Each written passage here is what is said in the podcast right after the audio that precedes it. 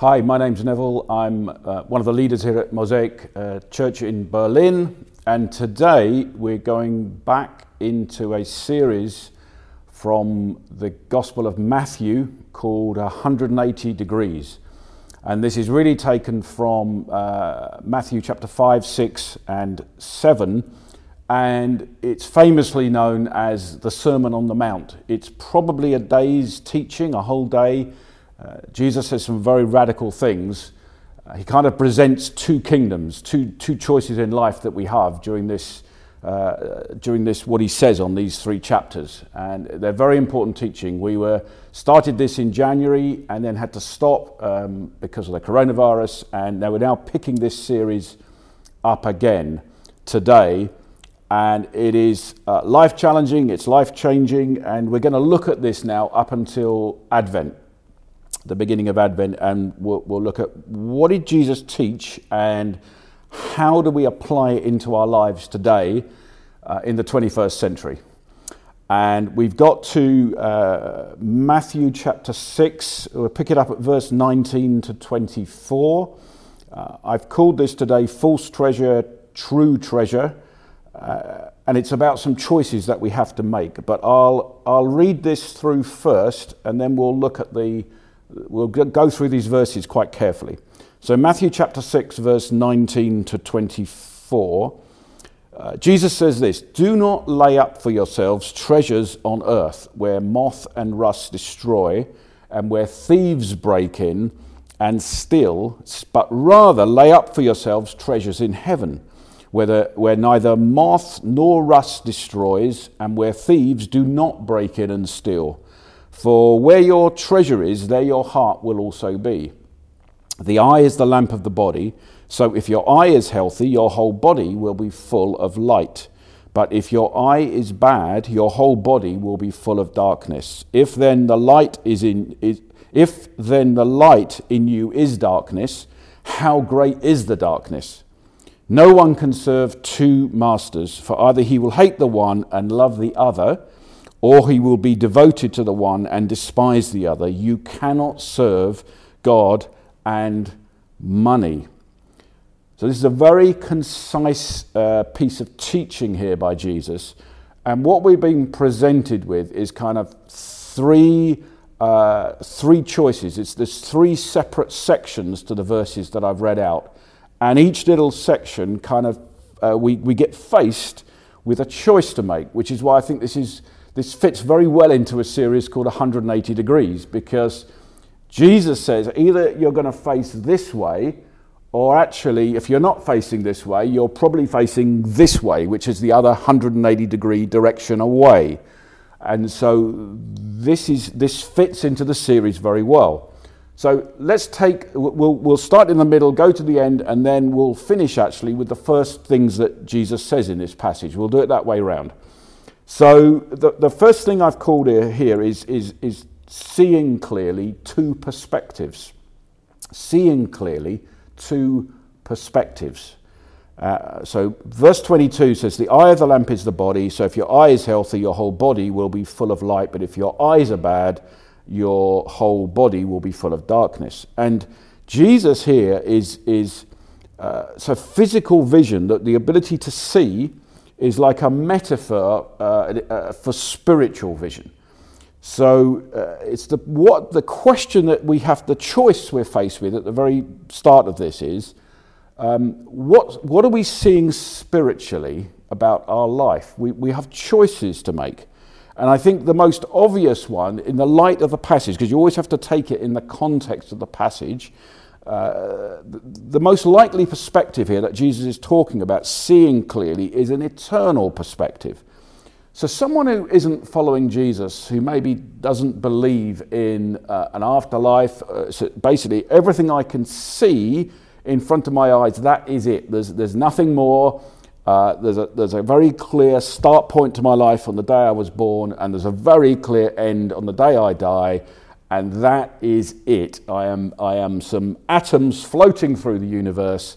There's no meaning more than that, and I'm just going to do whatever I can in the time I've got on this earth.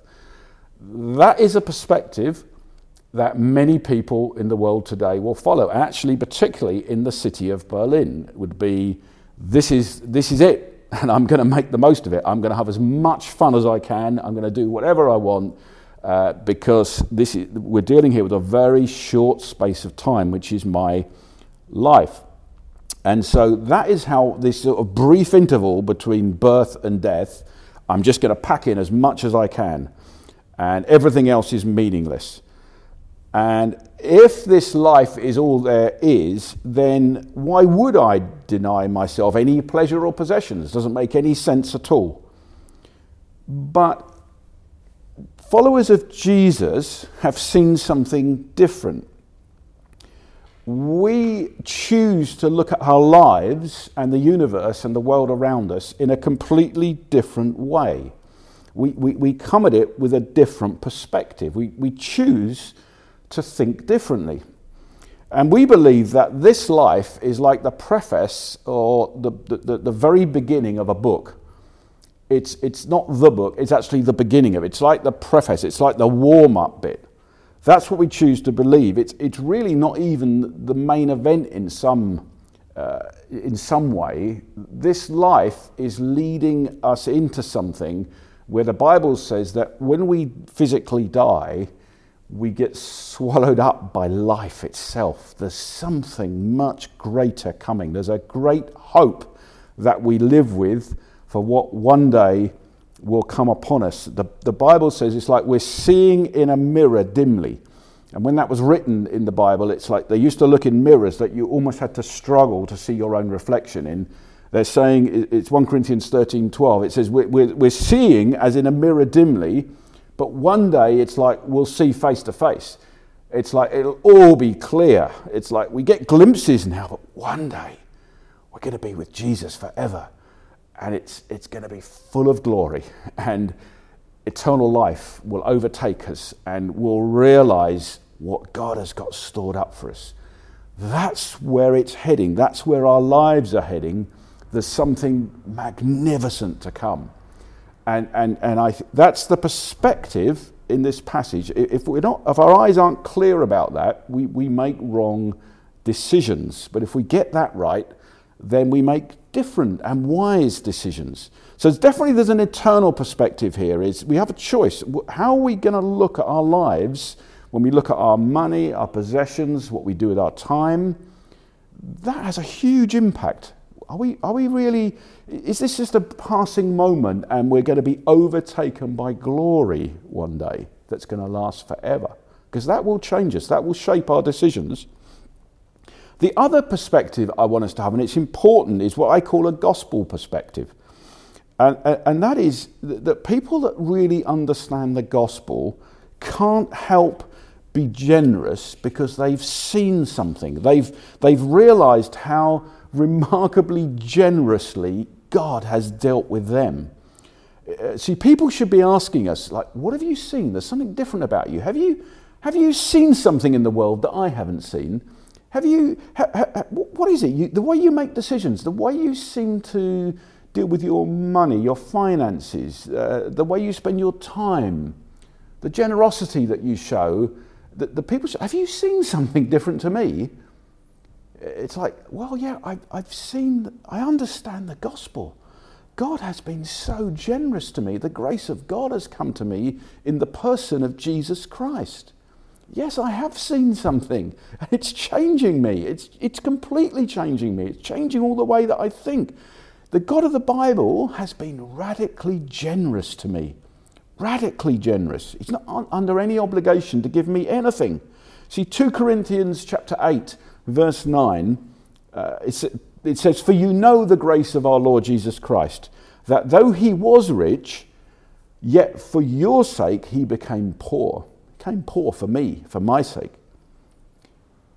So that you by his poverty might become rich. So Jesus lowering himself, lowering himself to death, even death on a cross. I've become rich spiritually because I've taken on his perfect life. He's dealt with the things that separated me from God. I, I have seen something. Romans 8:32 says, He who did not spare his own son, but gave him up for us all, how will he not also with him graciously give us all things? This is the generosity of God. He's given us his son. He's going to give us he's going to give us all spiritual riches. That's what, he's, that's what he'll do. If you understand that, if, if that's your perspective, if that's the way you look at things, if you choose to look that way on, on the generosity of God in the gospel, that he couldn't have given you anymore, it starts to shape the way uh, that, you, that you invest, that, that the way that you use your time, your money, your possessions. The gospel perspective that I see in the Bible shapes that. It must change us. It must shape the way that we the, way that we think about things. So that's what this passage is saying. It's saying just, it's just the eyes are important. Are you seeing right spiritually? Have you understood what's happened to you in the gospel that God has lavished mercy and grace on us that we didn't deserve? How can I withhold things now when God's withheld nothing? He's even given me his son. John 3:16 for God so loved the world that he gave us his only son that whoever believes in him should not perish but have eternal life. That's what's happened to me. God's been remarkably generous beyond my ability to explain properly. How can I withhold things when that generosity has come to me? I've been rescued, I've been forgiven, I've been adopted into the family of God. I'm co heirs with Christ. I must be generous with the stuff that God's given me. I can't hold it back because he's held nothing back. Is that the way you're seeing things? It's a good question to ask ourselves. Will we live in the light of eternity? We have a choice to make. We make choices. I'm not, I'm not talking about duty here. I'm not talking about grudging giving or grudging generosity. I'm talking about generosity that comes from a heart that knows God has dealt with me generously. Will we live in the light of things we can't see? Will we live with hope that's before us? Conviction of things not seen, which Hebrews 11.1 says. We have to make a choice.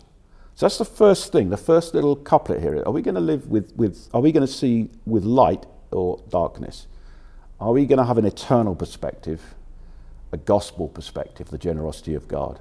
The second thing I want to say is um, verse 24 uh, the power of money. So now we, we've talked about two perspectives. Now I want to talk about two masters. There's a warning here, verse 24. No one can serve two masters, for either he will hate the one and love the other, or he will be devoted to the one and despise the other. You cannot serve God and money. And Jesus is warning here about how wealth can master you. No one can serve two masters. You see, wealth itself isn't a bad thing, and we'll, we'll come back to this. It, it isn't a bad thing in itself. Money isn't a bad thing in itself, but it does have dangers. Uh, John Paul Getty, as a quote, a very short quote, one of the richest men in the world, said, uh, um, uh, "How much money? Uh, how much money is enough money?" And his answer was, "Just a little bit more. it's never enough." enough money is just a bit more. It's dangerous. It can get, leave you chasing after it. You see, the question that's been asked here, what Jesus is saying in this verse, verse 24, he's really asking the question and saying, Who will have first place in your life? Because there, you can't have co equals. There's not room for an equal first. One's first and everything else isn't. And what he's saying here is that money, he, he, he personifies money, he, he calls money a god. He, he, he makes it into a person called Mammon. And he says, Is Mammon the first in your life, or is Jesus Christ the first in your life? And you have choices to make. It's another choice that face 180 degrees. Are we going to face money, or are we going to face Jesus? What's first? Because they can't both be first. They can't coexist as first. That isn't how it works in our lives. You see, the mammon here is, is it's an Aramaic word. It, it, it kind of means the treasures that a person trusts in. Is that the first thing in your life? Or is Jesus? See, what is being taught here is that this mammon, money, is a false god. It's a very strong thing to say.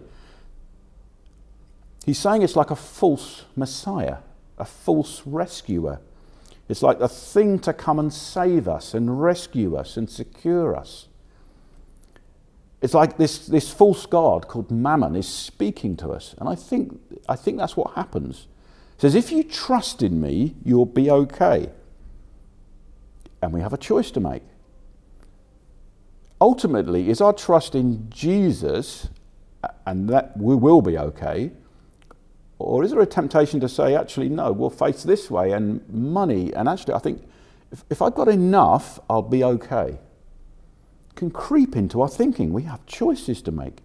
See, I think the problem arises when we don't start to receive money and possessions and material wealth as a gift from God we start to see it as God.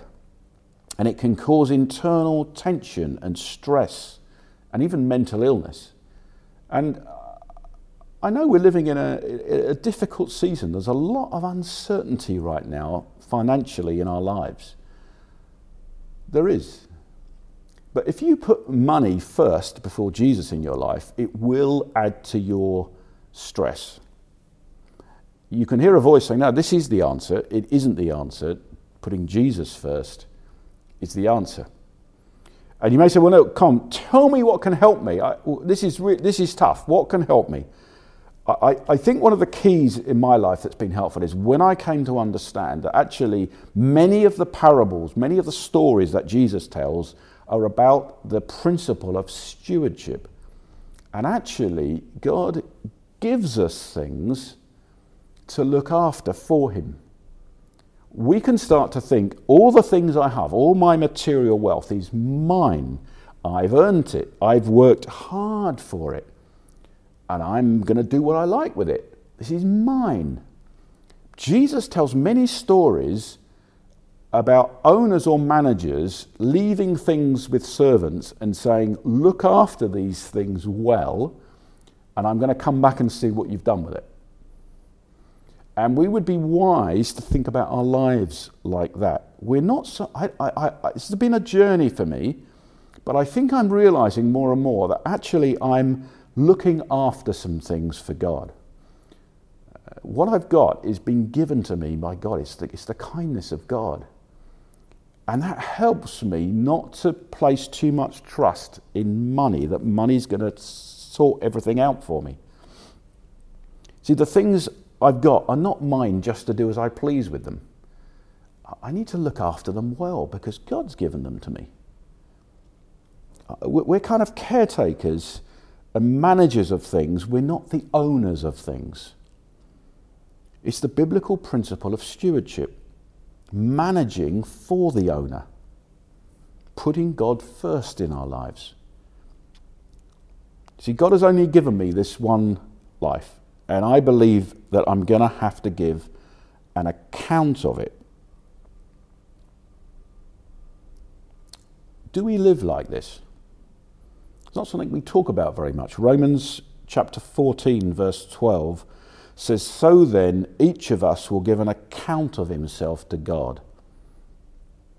It's quite sobering, it's quite serious. Uh, it's like one day, God, I think God's going to. What did you do with the things that I gave you? Your, your time, your possessions, your money, your, your, your gifting. What did you do with it? Did you, did you use it wisely? Did you realize that I gave you those things? It's good for us to stop and, and reflect and think because we have choices to make.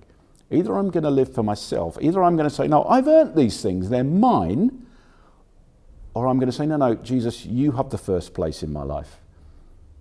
You're, you're the master, you're my owner, and I'm looking after these things for you. Because I know one day I'm going to have to give an account.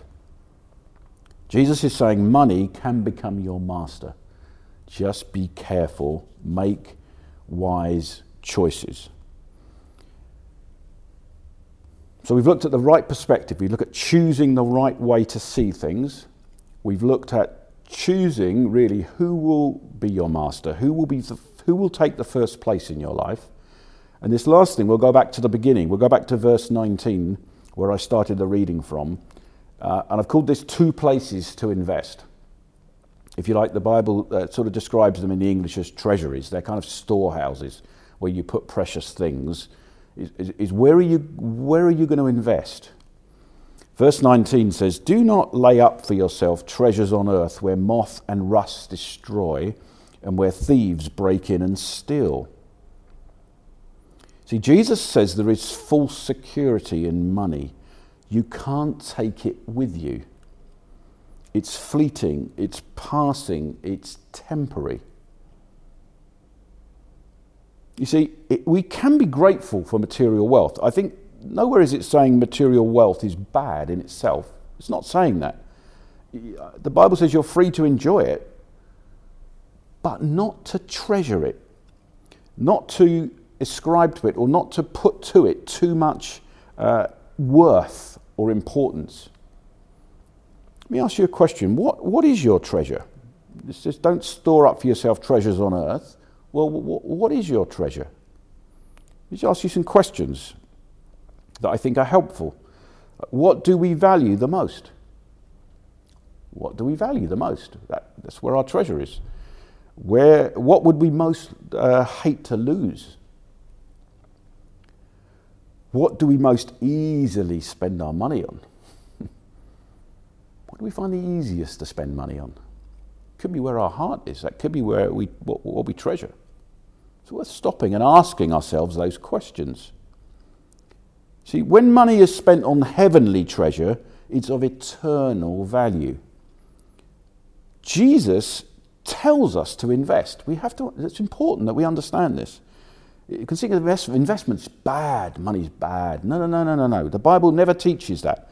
It's not wrong to want to lay up treasure. It's not wrong. In fact, Jesus is actually commanding us to lay up treasures. That's what he says in verse 20. He says, But lay up for yourselves treasures in heaven, where neither rust nor moth destroy, and where thieves do not break in and steal. Another choice to make. Third choice. Jesus is saying, start storing them up in the right place, these treasures. Which treasury, which storehouse are you going to choose? He's not saying that amassing material wealth is bad. He's actually saying it's not a very good investment. That's really what he's saying. It's not, it's not a great investment. You can't take it with you. It doesn't stand the test of time and eternity. John Wesley, a famous English uh, preacher, says this He says, I value all things only by the price they shall gain in eternity. Let me read that to you again. I value all things only by the price they shall gain in eternity.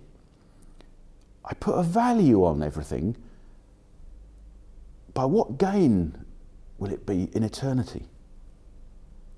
See, it wasn't that he treasured nothing. It's clearly, he's not saying that. Not, it wasn't that he treasured nothing, but rather he treasured the right things. He was asking the right questions. See, Jesus is not looking for ascetics or someone who's just going to try and be the poorest they can be and say money is terrible. Nothing to do with money. The Bible doesn't teach that. It says, be wise with the material wealth that God gives you. Make good choices understand that you that, that, that when you invest into treasuries on the earth, you can't take it with you. It can, it can get lost, it can get destroyed, it can disappear in a moment. He's saying, invest into a storehouse that will last forever, that you cannot lose, that cannot get taken away. This is what he's saying. It's about discovering true wealth it, it comes right back again to our perspectives. Is, is if we understand what true wealth really is, it'll change us. And I think we kind of know a lot of these things, but we have to keep reminding ourselves. We have to keep being bit like saying, come on, come on, I need, I need to go for this again. I need to understand again. I need to get reminded. There's a man, it says in, in Matthew 13 44, who finds treasure buried in a field. And when he realizes what this treasure is, he says he goes and sells everything that he had so he can go and buy the field with the treasure in it. And I've heard of, kind of heard that talked about in different ways. Uh, some people saying, well, it's, it's just scary how this, this amazing thing about Jesus, it's kind of hidden under the ground and you can, you can walk around uh, uh all your life and, and never see it because you just miss it. And that's true. I think the real point of this parable is the surpassing wealth and wonder of the kingdom of heaven. It's like this treasure that, of course, you go and sell everything. Of course, you do. It's true, it's real wealth. There's a book um, which I find helpful. Let me just read and I'll, as I come to a close. It's called uh, Money, Possessions, and Eternity. Uh, it's been around over 20 years, this book. I'll read this to you. What does it mean to lay up treasure in heaven instead of on earth? It means that Christ offers us the incredible opportunity to trade earthly goods and currency for eternal kingdom rewards. By putting our money and possessions in His treasury, we assure ourselves of eternal rewards beyond our comprehension. Consider the implications of this offer. We can trade temporal possessions that we cannot keep anyway to gain eternal possessions that we cannot lose. He says it well. Saying, Don't be foolish. Don't keep what you're going to lose anyway. Go for what you can never lose, that will last into eternity. So I've talked about three choices today, and I'll finish with this. Jesus presents us with some 180 degree decisions. Are we going to face this way or are we going to face this way? Three different things. What, what is the way we see things? Are we living our lives in the light of eternity? Are we realizing that actually this life, it is short, we're going to make the most of it, but there's something far greater coming? Something far greater coming, and we can store up treasures for the greater thing. Is that the way our eyes are seeing? Are we, are we understanding the gospel? Are we understanding that God is so radically generous with me. How can I not be generous with my material wealth, my time, my possessions? How can I not serve others? Can I not do that? Are we making the right choice about who has the number one place in our life? This God called mammon or money, or is it Jesus Christ Himself? Because money can offer us false security and we can run after it and as we've heard, it's never enough. We always need more. But Jesus Christ will satisfy us. Are, you, are we making wise choices about that? And finally, are we storing up treasures in the right places? What do you treasure the most? This passage says, There's your heart's going to be there. Are we treasuring that? Are we investing in the right place? Have you really discovered true wealth? This treasure of the kingdom of heaven. My friends, let's be wise in these days. Let's continue to make the right choices as we go forward.